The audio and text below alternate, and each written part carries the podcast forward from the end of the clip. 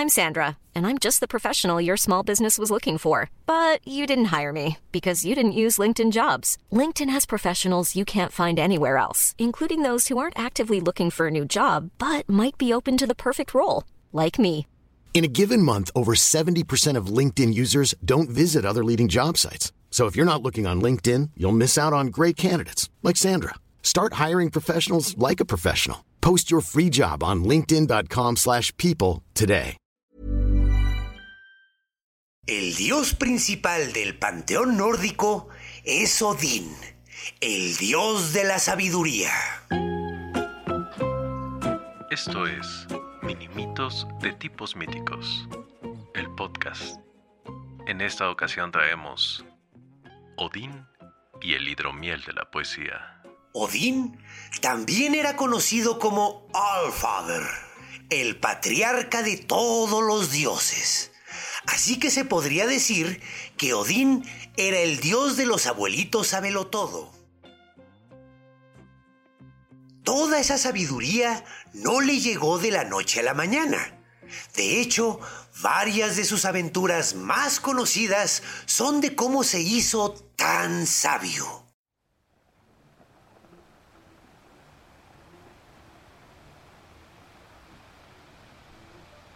Por ejemplo, está la historia de cuando se colgó del árbol de la vida por nueve días completos para aprender todas las runas y obtener sus poderes mágicos.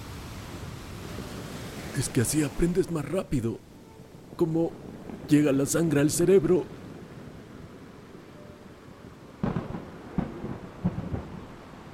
Está también la historia de cuando sacrificó uno de sus ojos para beber del pozo de la sabiduría.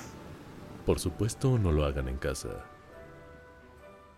Pero probablemente la más divertida de todas es cuando Odín se robó y bebió del aguamiel de la poesía.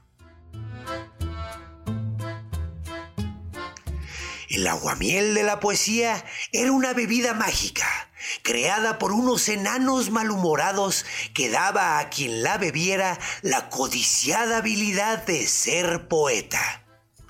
Sí, eran otros tiempos.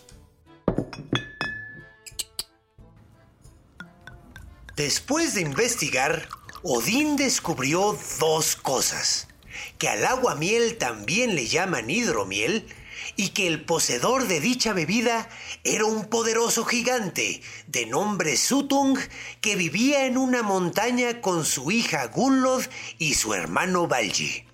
Así es, todos tenían nombre de medicina.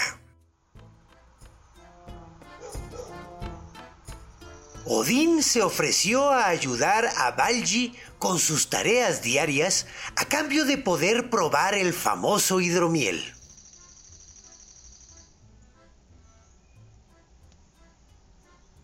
Como pago, Valji ayudó a Odín dejándolo entrar a donde Gunnlod cuidaba el aguamiel.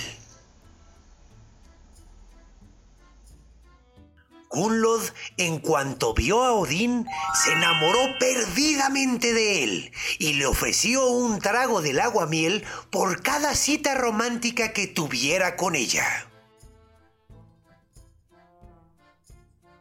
Pero Odín, que no tenía llenadera, le pareció poco el trato de Gunnlod, así que a la tercera cita se convirtió en águila y huyó con todo el aguamiel en el buche. Sutung, al darse cuenta, se convirtió en águila también y comenzó a perseguir a Odín. Como Odín traía mucho aguamiel en el buche, lo dejó caer a medio vuelo, derramándolo sobre los humanos. Desde entonces, los humanos tenemos el don de la poesía.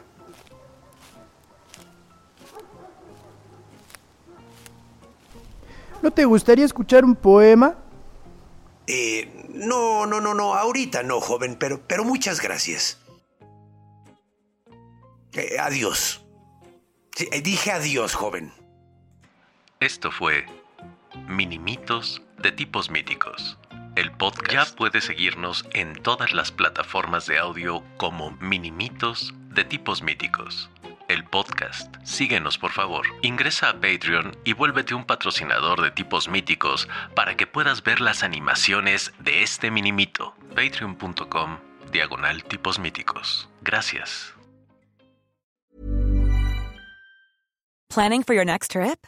Elevate your travel style with Quince. Quince has all the jet setting essentials you'll want for your next getaway, like European linen, premium luggage options, buttery soft Italian leather bags, and so much more. And is all priced at 50 to 80% less than similar brands. Plus, Quince only works with factories that use safe and ethical manufacturing practices. Pack your bags with high-quality essentials you'll be wearing for vacations to come with Quince. Go to quince.com slash pack for free shipping and 365-day returns.